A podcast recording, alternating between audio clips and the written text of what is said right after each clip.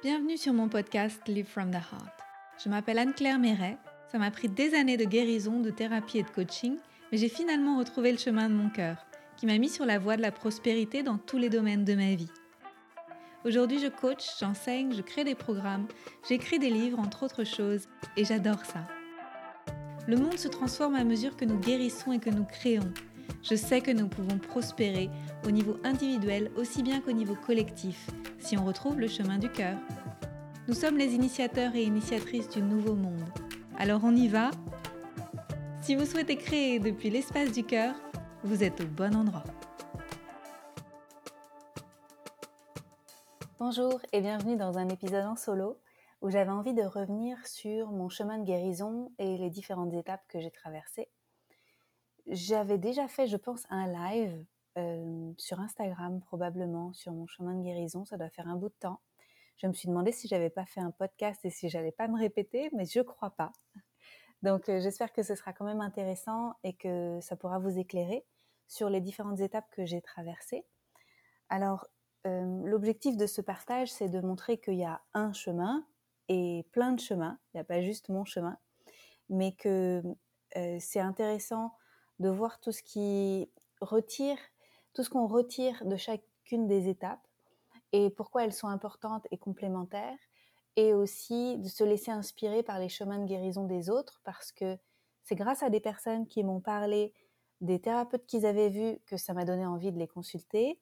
C'est grâce à des personnes qui m'ont parlé de techniques qu'ils utilisaient pour être mieux que ça m'a donné envie d'essayer ces techniques. Donc j'espère aussi pouvoir euh, peut-être semer quelques graines de mieux-être, de, désir d'avancer et de d'être bien avec soi grâce à cet épisode. Donc, euh, si vous m'écoutez peut-être régulièrement dans ce podcast, vous savez peut-être que j'ai grandi avec des insomnies et de l'anxiété.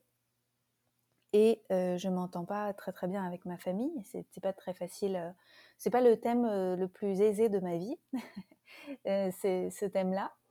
Et quand j'ai eu l'âge adulte de pouvoir habiter seule, après mes études d'art appliquées, j'ai décidé d'habiter toute seule et j'ai commencé une thérapie, notamment grâce à la, la maman de mon amoureux de l'époque, qui elle était en thérapie. Et donc je suis allée voir quelques fois son thérapeute et ça m'avait fait du bien, ça m'avait bien aidé.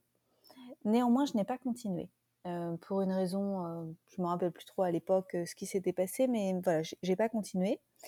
J'étais intéressée et j'étais ouverte par différentes pratiques de soins, mais j'ai pas poursuivi. Pendant longtemps, j'ai rien fait. Au début de la vingtaine, j'ai rien fait pour pour être mieux parce que je savais pas en fait par où aborder le problème, je pense.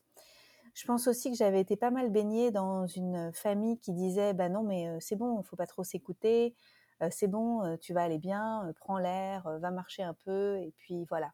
En fait, c'était c'était pas du tout logique pour moi, pas évident pour moi d'aller faire des thérapies parce qu'autour de moi les gens le faisaient pas. Donc je suis originaire d'une petite ville à côté de Nantes. c'est pas comme à Paris où beaucoup de gens ont des psys et où c'est peut-être un peu plus accepté que, que, dans les petites villes de France. Mais en tout cas, c'est voilà, c'était pas forcément une évidence. À l'époque, j'étais pas non plus intéressée par le développement personnel, par euh, lire des livres de développement personnel, etc. Euh, c'est plutôt euh, cinéma, travail, dessin, livres, mais pas pas des livres pour pouvoir m'ouvrir l'esprit. J'ai trouvé que les relations amoureuses que j'avais vues, que j'avais eues, étaient très guérisseuses.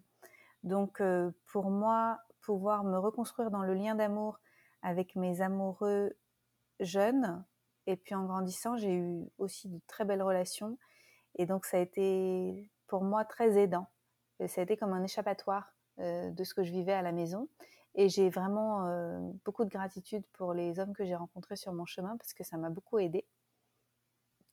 Également vivre seul, ça m'a beaucoup aidé. Me retrouver avec moi, me retrouver face à mes émotions, me retrouver face à mes responsabilités, me prendre en main, m'occuper de moi. Ça m'a beaucoup aidé.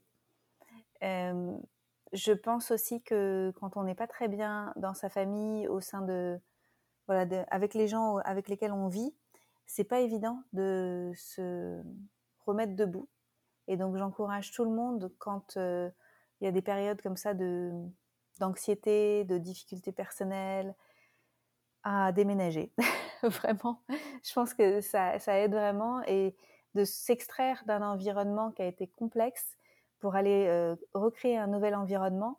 Bien sûr, on va emmener euh, ces challenges avec soi, mais on va pouvoir repartir quand même d'une base nette pour pouvoir se reconstruire, faire ses propres choix, être bien avec soi euh, et pas toujours se reconfronter aux relations qui ont été un peu tumultueuses. Voilà, donc faire, faire un espace propre pour pouvoir se reconstruire, ça aide quand même beaucoup. Ensuite, euh, ce qui s'est passé pour moi, c'est un point de non-retour. Euh, vers l'âge de 28-29 ans, j'étais vraiment, vraiment dans mes insomnies. C'était très difficile. Je vivais à Paris, j'avais un bon job à l'époque, j'avais l'occasion de voyager, j'avais une super vie sur le papier, j'avais un compagnon, tout, tout, allait bien sur le papier. Et moi, j'allais pas bien du tout à l'intérieur. J'étais pétrie d'angoisse, euh, je faisais des crises de, tachycardie. Je dormais pas la nuit. Euh, j'avais faim, trop faim. J'avais pas assez faim. Euh, j'étais irascible. J'avais envie de tout contrôler parce que j'étais très stressée. Donc, vers l'âge de 28 ans, je suis retournée en thérapie. Et là, j'y suis restée. j'ai fait une thérapie pendant 4 ou 5 ans avec une dame formidable qui est maintenant à la retraite, qui était au sud de Paris et j'allais la voir toutes les semaines pendant un certain temps, et puis après, vers la fin, toutes les deux semaines. En même temps que la thérapie, je suis allée à l'hôpital, euh, à la Pitié-Salpêtrière, pour m'occuper de mes insomnies. Et euh, donc, pour, pour, euh, pour se faire explorer son sommeil, c'est très long. À l'époque, il y avait neuf mois d'attente, donc c'était un peu plus de dix ans. Je ne sais pas trop où ça en est maintenant. J'étais allée auparavant dans une clinique du sommeil, mais il ne m'avait pas convaincue. Là, c'était l'hôpital de la Pitié-Salpêtrière dans le service du sommeil et ils ont fait du super taf parce que le chef de service, après que mon sommeil ait été exploré avec les électrodes et tout ça, il m'a dit que le mieux pour moi serait de voir une sophrologue naturopathe, donc hors de l'hôpital. Et, cette dame, Dani Trouillet, elle a des groupes de rééducation au sommeil et donc elle s'est occupée de moi en, individuel d'abord. J'ai fait une séance de naturopathie avec elle et puis d'autres séances de naturopathie aussi par la suite avec elle ça a été ma porte d'entrée vers la santé naturelle, de rencontrer Dani.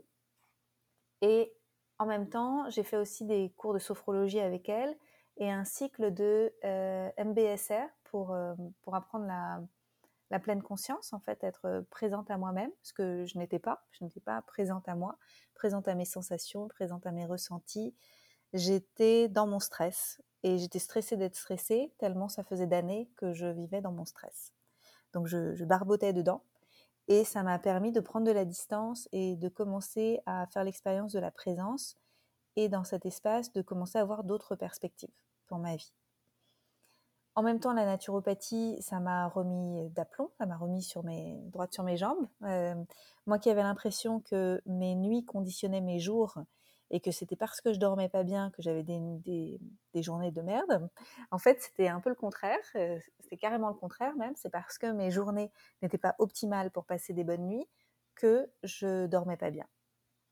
Donc, euh, une fois que j'ai compris ça, je me suis attelée à refaire de l'exercice physique, mieux me nourrir, détoxifier mon organisme, euh, travailler sur mon équilibre psycho-émotionnel, toutes ces choses qui sont des piliers de la naturopathie et aussi, j'ai commencé à apprendre que le repos, c'était pas juste la nuit, mais que c'était aussi pendant la journée que je pouvais apprendre à détendre mon système nerveux pour pas que tout repose sur la nuit et faire monter, monter, monter, monter dans la journée mon niveau de stress sans jamais me reposer et me relaxer, contempler et juste être dans la journée. Et, euh, et donc du coup, bah, je devais faire ça le soir, mais sauf que le soir, j'étais stressée de pas dormir et c'était donc pas gérable. Et donc j'ai dû apprendre à me faire des pauses dans la journée pour apprendre à relâcher. Et ça a été très bénéfique. J'ai fait aussi, grâce à l'hôpital de la Pitié-Salpêtrière, des séances de biofeedback. Donc, on vous met des capteurs à différents endroits pour que vous puissiez observer, quand vous êtes en état de détente, comment ça se passe en fait euh, physiquement. Il y a des capteurs qui vont sentir à quelle vitesse votre cœur bat, votre transpiration, votre respiration. Vous allez pouvoir observer sur un écran que vous vous calmez. Et le fait d'avoir cette réalisation, cette prise de conscience, ça permet vraiment de se rendre compte qu'on a la main. Ensuite, j'ai décidé de faire des études de naturopathie parce que je trouvais que c'était passionnant. Donc, c'était pas pour faire une nouvelle carrière pour moi, c'était vraiment juste euh, parce que comme j'allais mieux et que j'avais solutionné les problèmes de sommeil, que j'avais aussi un petit peu moins mal au ventre, que je me trouvais plus à l'équilibre, que ma peau était devenue plus jolie, plus il y avait comme une lumière qui commençait à passer que je voyais pas avant. Alors je me suis dit que j'allais faire les études de naturopathie, notamment pour arrêter d'avoir peur d'être malade. J'avais beaucoup peur d'être malade et j'avais peur que mon corps me trahisse, j'avais peur, voilà, c'était comme je maîtrisais pas mon sommeil, mes crises d'anxiété et tout ça, j'étais dans une forme de contrôle et j'avais très très peur de ce qui pourrait se passer. Et donc j'avais envie d'apprendre à mmh, faire confiance à mon corps. Je pense que c'est surtout pour ça que je suis devenue naturopathe. Donc j'ai démarré ce cursus de naturopathie que j'ai suivi en trois ans et demi à Isupnat pendant mes études de, naturopathie, du coup, j'ai poussé plein de portes parce que la naturopathie, c'est généraliste. Donc, ça m'a appris à prendre soin de moi sur euh, tous les plans de l'être. Et je me suis rendu compte qu'il y avait des choses qui m'intéressaient particulièrement. Donc, moi qui n'ai jamais été une grande sportive, je me suis plus intéressée à toute la détox par l'hydrologie et tout ça. Et j'ai fait beaucoup, beaucoup de sauna, j'ai fait beaucoup de massages, j'ai trouvé des, moyens de faire des échanges de services pour pouvoir avoir accès à tout ça parce que j'étais étudiante et j'avais pas beaucoup de moyens, mais j'ai trouvé des moyens parce que c'était important pour moi. J'ai aussi découvert euh, des techniques de libération émotionnelle. J'ai découvert notamment l'EFT grâce à un stage que j'ai fait aux États-Unis, à Hawaï. L'EFT qui est très populaire aux États-Unis, il n'était pas du tout en France. Et en France, elle est devenue de plus en plus, je trouve qu'on en parle de plus en plus. Et quand j'ai ramené l'EFT comme ça dans ma valise, c'était 2014, je crois que ça fait déjà 8 ans, ça m'a changé la vie. Après, je me suis formée, arrivée en France. Pour les formations, je recommande Noël Cassin. D'ailleurs, j'ai des épisodes sur l'EFT, des épisodes de podcast sur l'EFT si vous voulez les chercher. Il y a un épisode en solo et il y a un épisode avec Noël. Et, euh, et donc l'EFT, donc je me suis formée EFT1, EFT2 et Matrix Reimprinting, qui utilise l'EFT pour réimprimer en fait. Euh, donc on ne peut pas changer son passé, mais on peut changer l'empreinte émotionnelle qu'on a vécue en lien avec son passé. je me suis formée à tout ça. Et aussi, j'ai fait de la place pour euh, la méditation pendant mes études de naturopathie. Et j'ai notamment fait Vipassana, qui est 10, euh, days, pardon, 10 jours dans le silence, et ça m'a fait vraiment le plus grand bien de faire cette expérience-là. Aujourd'hui, je ne dirais pas que je suis suis pas euh, vraiment à fond dans la méditation, mais par contre, j'ai beaucoup intégré la contemplation, le fait d'avoir des périodes pour ne rien faire, prendre de la distance avec mes pensées, réaliser que mes pensées ne sont pas la réalité, mais que je fais toujours des interprétations. Et ça a été très très fondateur pour mon chemin d'empuissancement. Ça a été essentiel. Mmh, sur mon chemin de guérison, il y a aussi les voyages. Donc, j'ai pas mal voyagé à partir du moment où j'étais certifiée en naturopathie. Donc, j'ai fait, pendant les études de naturopathie, j'ai fait un stage à Hawaï. À la fin des études de naturopathie, j'ai fait un stage à Bali. Et ça a été pour moi le début d'une ouverture absolument magnifique vers l'extérieur en voyageant de plus en plus. Donc, j'ai voyagé en Asie beaucoup, donc Bali, au Vietnam, en Thaïlande, euh, en Inde. J'ai fait des beaux voyages comme ça au Maroc, où je suis restée longtemps à chaque fois. C'était vraiment plusieurs semaines ou plusieurs mois. Et où j'ai commencé à vivre un peu une vie de digital nomade. Et je pense que de, découvrir des nouvelles cultures, de me rendre compte aussi à quel point j'avais été privilégiée et protégée, surprotégée dans un environnement franco-français de fonctionnaires qui avait généré de l'anxiété. Euh, j'ai compris aussi des choses comme ça par le voyage, notamment le fait que quand on vit au présent, encore une fois, hein, la présence, quand on vit au présent et qu'on ne projette pas toujours un futur hypothétique catastrophique ou au contraire un futur auprès, duquel on va courir sans cesse, on est beaucoup plus heureux. Et ça, ça m'a fait, ça m'a fait beaucoup de bien de le réaliser aussi. Vivre simplement au présent, il y a une grande sécurité là-dedans. Pendant mon voyage à Bali, j'ai fait du, shaking, donc je me suis secouée pendant huit jours, 6 euh, heures par jour en chantant des mantras. C'est une expérience un peu dingue qui m'a fait beaucoup de bien. Pourquoi j'ai choisi d'y aller? J'avais entendu beaucoup de bien de ce ashram, Ratu Bagus. depuis, Ratou est décédé, si je ne me trompe pas. Donc le, le, lieu peut-être existe toujours, peut-être qu'il a été récupéré par des personnes qui, qui, faisaient partie de son ashram. Donc l'intérêt de se secouer, c'est de libérer tout ce qui est engrammé dans le corps de, de stress qu'on a vécu pendant de nombreuses années. Donc moi j'ai été, très très angoissée, très très stressée dans ma vie, je, trouve, pour, pour, l'avoir ressenti très très fortement dans ma vingtaine, surtout dans ma vingtaine. Et donc d'aller me secouer comme ça dans ma trentaine pour pouvoir me libérer, ça a été vraiment très, une expérience assez dingue qui m'a fait beaucoup de bien. Pour vous donner une idée un petit peu, les animaux, quand, quand ils vivent un choc émotionnel, ils vont se secouer dans l'instant. Et après, il n'y a plus rien en fait. Ils continuent de vivre leur vie et ils se sont débarrassés. Et nous, quand on vit un choc, on va le garder dans notre système nerveux, on va le garder dans nos cellules et on va s'en rappeler et on va se figer.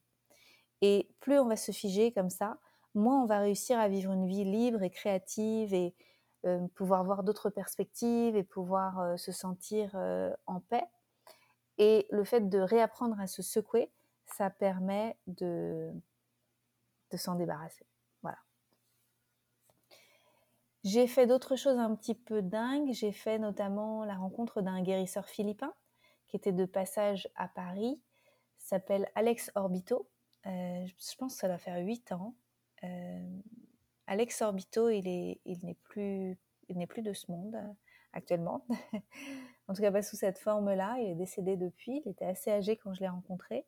C'était, une expérience pour moi extraordinaire.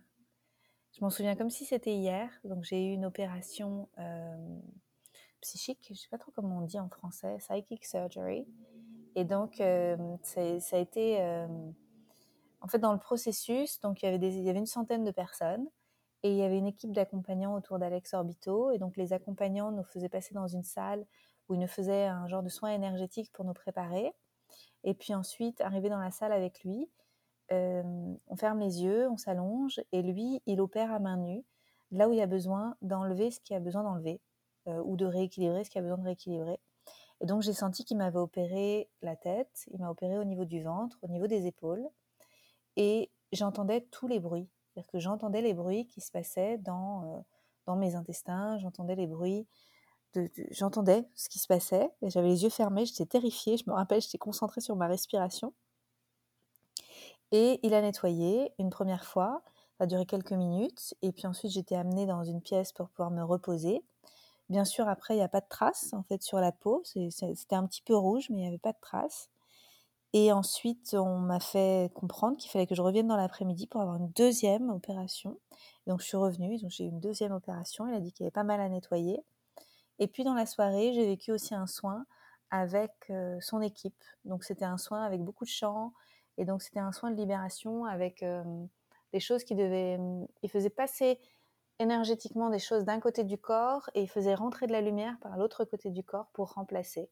Et donc ça a été pour moi quelque chose de majeur dans mon, dans mon chemin de guérison.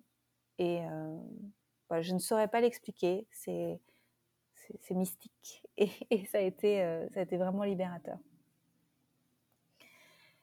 Euh, je n'ai jamais pris de plante médecine. je suis assez critique vis-à-vis de ce qui altère la conscience dans ce sens-là. Donc je sais que ça fonctionne très bien. Je, connais plein d'amis qui ont pris de l'ayahuasca, qui ont fait des, des, voyages euh, avec des mushrooms, euh, des champignons hallucinogènes, plein de choses. Je sais que ça a aidé beaucoup de gens autour de moi.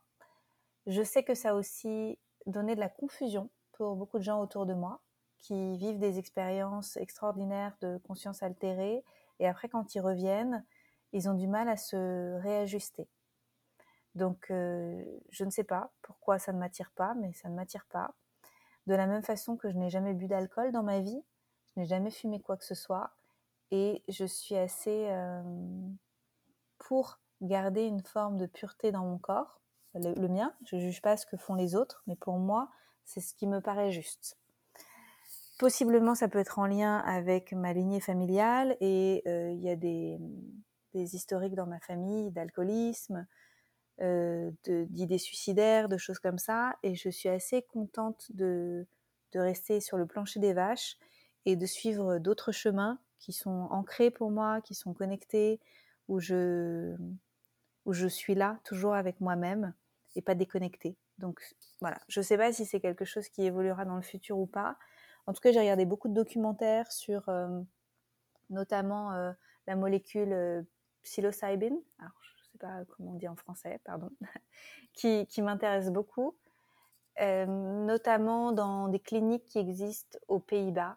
Je trouve qu'ils font un travail extraordinaire. C'est reconnu là-bas. C'est possible de faire des, des voyages de guérison avec cette molécule. Donc je, trouve ça génial.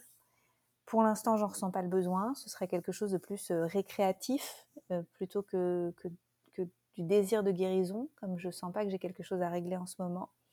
Mais j'ai de la curiosité et si je le faisais, je pense que j'aimerais le faire accompagné de psychothérapeutes, de, de breathworkers, de, personnes qui accompagnent euh, pour l'intégration. Voilà, je pense que c'est quelque chose qui est vraiment très important pour moi.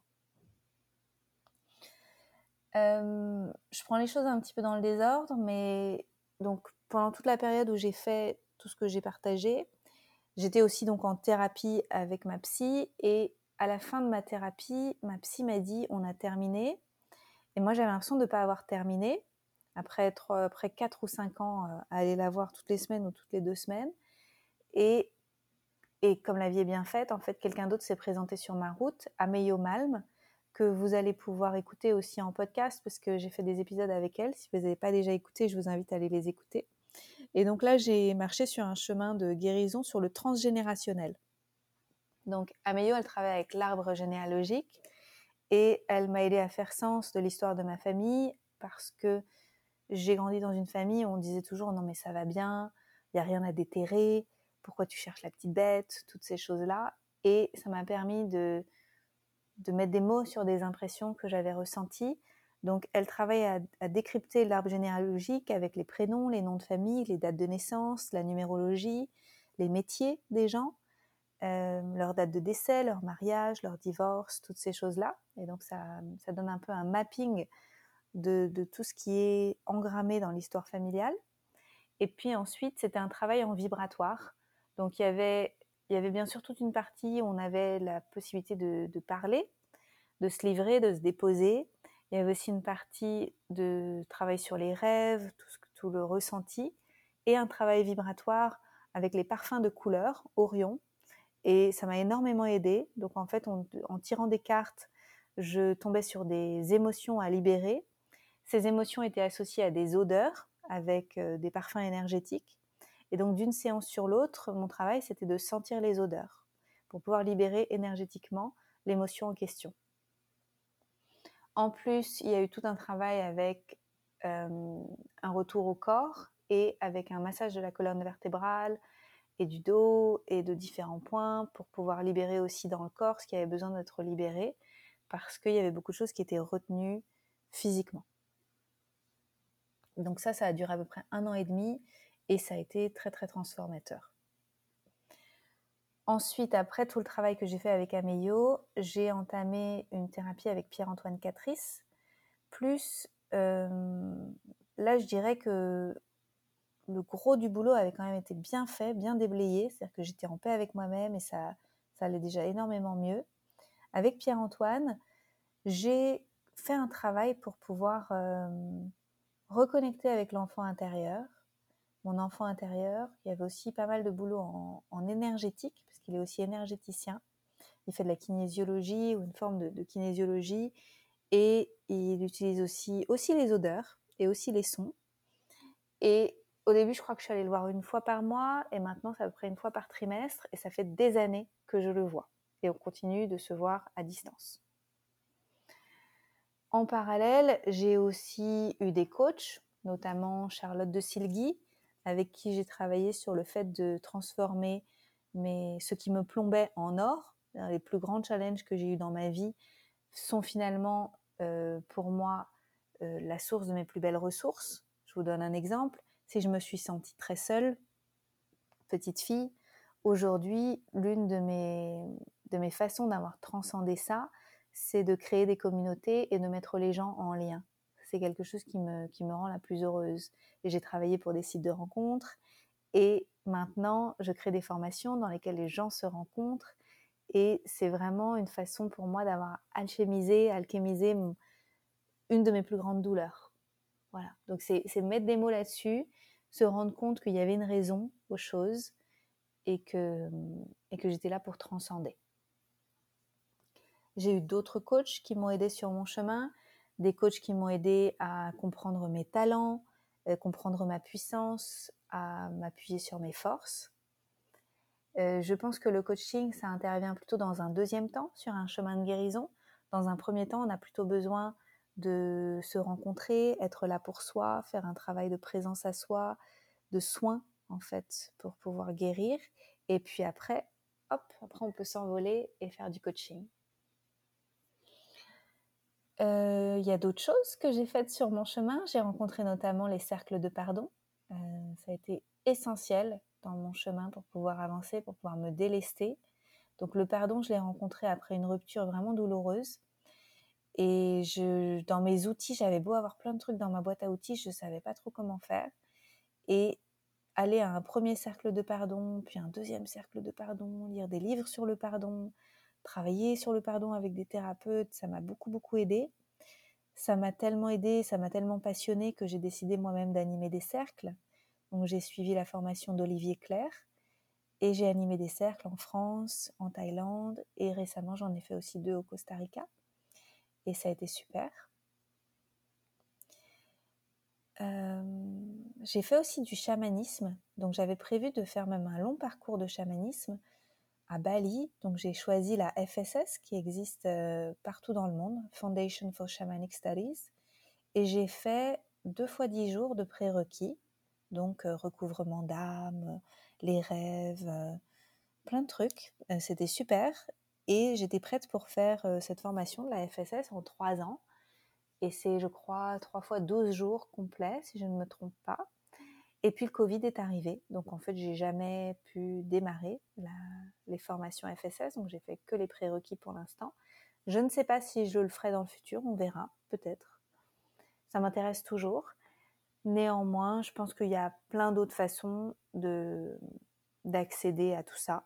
Voilà, j'ai confiance que la vie me mettra sur le chemin des bonnes personnes pour pouvoir continuer cette route si c'est euh, si c'est juste pour moi. Ce qui m'a aussi énormément aidé, c'est l'école de la posture juste. Euh, précédemment, elle s'appelait l'école de la présence thérapeutique, créée par Thierry Janssen. Donc j'ai suivi les enseignements pendant deux ans. Donc c'est une école qui se fait en trois ans. C'est plutôt une initiation qui se fait en trois ans. Je n'ai pas pu faire la dernière année parce que je refusais de me faire tester euh, contre le Corona Circus, donc je ne pouvais pas voyager hors de l'Allemagne où je résidais pour me rendre euh, en Belgique où l'école se trouve. Donc j'ai fait les deux premières années et c'était super. J'ai trouvé que c'était vraiment une très très belle école. Ça m'a permis de mettre des mots sur des comportements névrotiques que j'ai eus et les réactions que j'ai mis en place pour pour, pouvoir pallier à la douleur que j'ai ressentie dans mon cœur en grandissant, en fait, face à mes blessures. Et donc de mettre de la conscience là-dessus, de revenir dans l'espace du cœur, de, de voir un petit peu, d'avoir plus conscience de ce, qui se jouait dans le relationnel, ça m'a beaucoup, beaucoup aidé. Et ça m'a permis aussi de mettre de la lumière, d'aider à mettre de la lumière sur ce que vivaient mes clients en, en séance de coaching. Donc ça a été très, très, très, très chouette pour moi de faire cette école que je recommande chaleureusement à toute personne qui accompagne les autres. L'école de la posture juste. Donc euh, j'ai continué après sur mon chemin de guérison avec des choses plus ponctuelles. Donc moi je vois des experts dans leur domaine quand j'en ressens le besoin et l'envie. Notamment j'ai suivi avec euh, Caroline Marie-Jeanne qui est une amie des séances d'hypnose régressive. Donc j'ai fait le voyage numéro 1 et le voyage numéro 2. C'est ce qu'elle propose en hypnose régressive, c'est super. Euh, je trouve ça extraordinaire. J'ai fait aussi des soins énergétiques régulièrement avec différentes personnes. C'est un peu comme de l'entretien en fait pour moi, c'est juste, euh, c'est juste de l'entretien. Je me dis bon, bah, qu'est-ce que je vais faire pour me faire du bien? Qu'est-ce que je vais faire pour pouvoir déblayer en fait le terrain et mieux devenir qui je suis? Donc aujourd'hui, tout ce que je continue de faire pour moi, c'est plus tellement pour m'apaiser parce que je trouve que j'ai atteint un état de paix et de sérénité qui est plutôt bon. Mais c'est plutôt pour, par curiosité, pour découvrir qui je suis, quand, quand c'est nettoyé en fait, quand, quand je suis libre de conditionnement, quand je suis libre de blessures, quand je suis, quand je suis dans cet espace d'infinie création. Et c'est ça qui m'intéresse le plus. Donc je fais des formations, notamment sur, sur ma capacité à, manifester, à être pleinement connectée à moi-même et à, à l'univers. ça paraît un petit peu, petit peu vague de le dire comme ça, mais c'est ça en fait. Je continue de me faire coacher. Donc, euh, je suis coachée là depuis deux ans par euh, Regan Hillier. Et je trouve que c'est génial. Donc, en groupe et puis aussi en individuel avec une de ses coachs et directement avec elle en connexion sur Telegram. Et puis là, je cherche, je suis prête, je pense, pour, pour chercher une nouvelle coach pour 2023. Je pense que je vais ouvrir un nouveau chapitre et puis je serai certainement me faire accompagner par quelqu'un d'autre.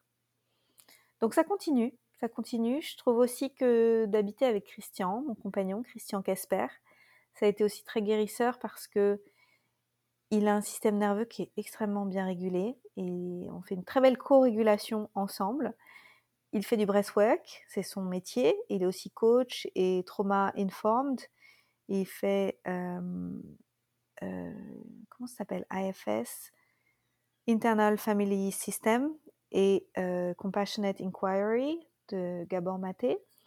Et donc, du coup, à la maison, on parle beaucoup. Et dès qu'il y a quelque chose, en fait, qui, qui, intervient dans ma vie, j'en parle. Je garde rien pour moi. Et donc, ça, ça va assez vite qu'il me pose les bonnes questions et que ce soit très utile pour moi. Donc, je ne peux que recommander de sortir avec un homme éveillé qui soit formé avec ses, des techniques de guérison, de soins, d'apaisement, parce que ça aide énormément. Il y a beaucoup de personnes qui me disent, mais est-ce qu'on peut être avec quelqu'un qui ne suit pas ce même chemin? Je me dis oui, oui, oui, tout à fait. On, peut être avec quelqu'un qui ne suit pas ce même chemin et même être très heureux en fait. Néanmoins, je vois les bienfaits d'être avec quelqu'un qui suit le même chemin et qui, est juste extraordinaire de, patience, de sérénité, qui pose les bonnes questions. Bah, en fait, ça fait avancer vachement plus vite. et ça, c'est aussi très, très guérisseur.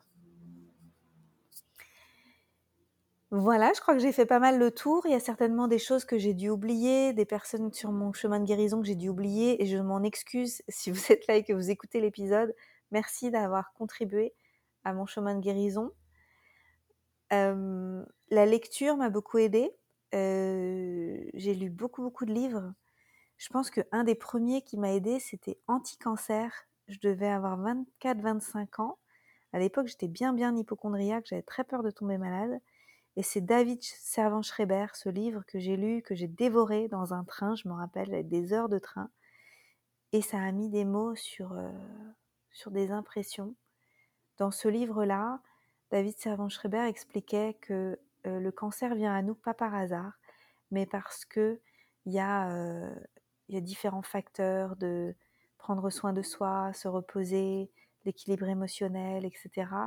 Et ça m'avait fait énormément de bien à l'époque. J'avais déjà de la curiosité pour ces choses-là. Un peu plus tard, un autre livre qui m'avait beaucoup marqué, je pense que j'étais en fin d'études de naturopathie quand je l'ai lu, c'est Le voyage de guérison de Brandon Bayes. C'est une américaine qui a, guéri d'une grosse tumeur qu'elle avait. Et ce livre que j'ai écouté en audiobook, et ensuite j'avais acheté les, les audios, Le voyage de guérison euh, émotionnel et le voyage de guérison physique, le process, je crois que ça s'appelle le process. Et ça m'avait beaucoup aidé, c'était des techniques de visualisation absolument géniales. Donc des livres comme ça, il y a vraiment des livres comme ça qui m'ont super marqué et qui m'ont ouvert euh, les yeux sur ce qui était possible de faire quand on a envie de, s'occuper de soi et de s'auto-guérir. Parce qu'en fait, je pense que on s'auto-guérit et qu'on rencontre sur le chemin des praticiens, des pratiques, des outils, des, remèdes qui vont nous aider à lever le blocage à l'auto-guérison.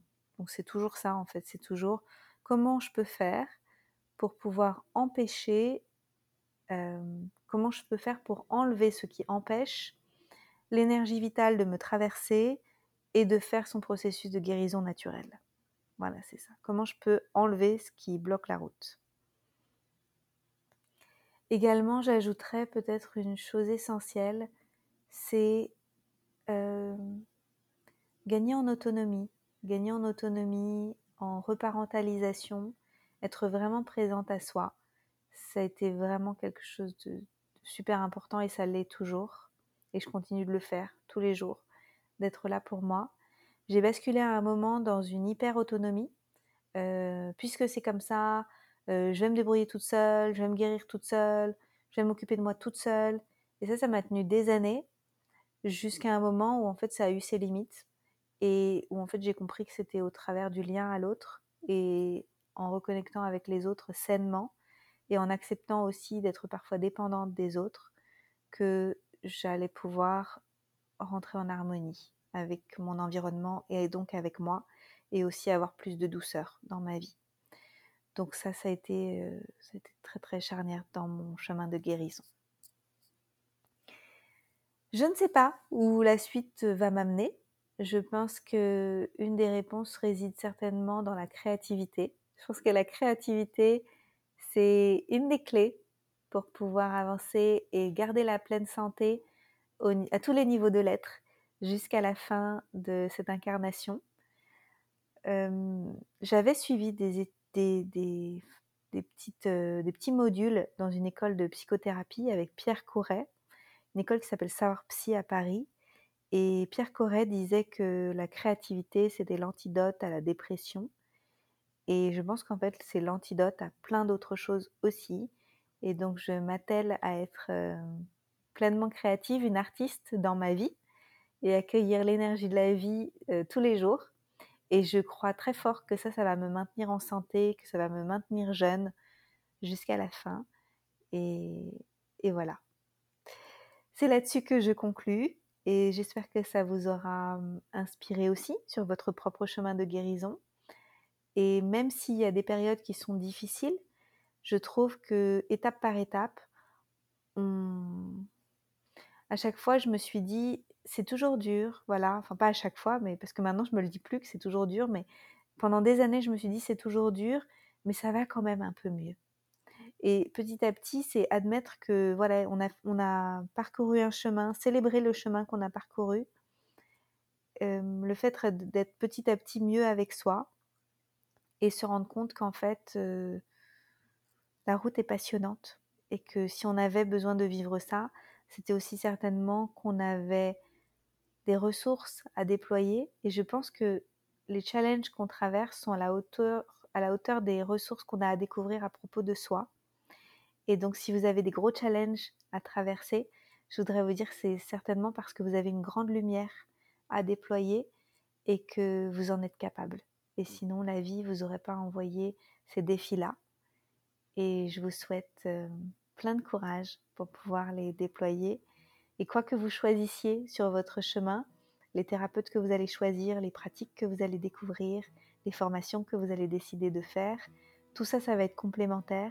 Et il n'y a pas une seule chose qui va être utile, c'est tout mis ensemble, les ingrédients mis ensemble qui vont donner une belle recette et qui va vous permettre de devenir la personne que vous êtes destiné à être et de fleurir et d'être épanoui. Je vous envoie beaucoup d'amour et je vous souhaite tout le meilleur et je vous dis à bientôt pour d'autres épisodes.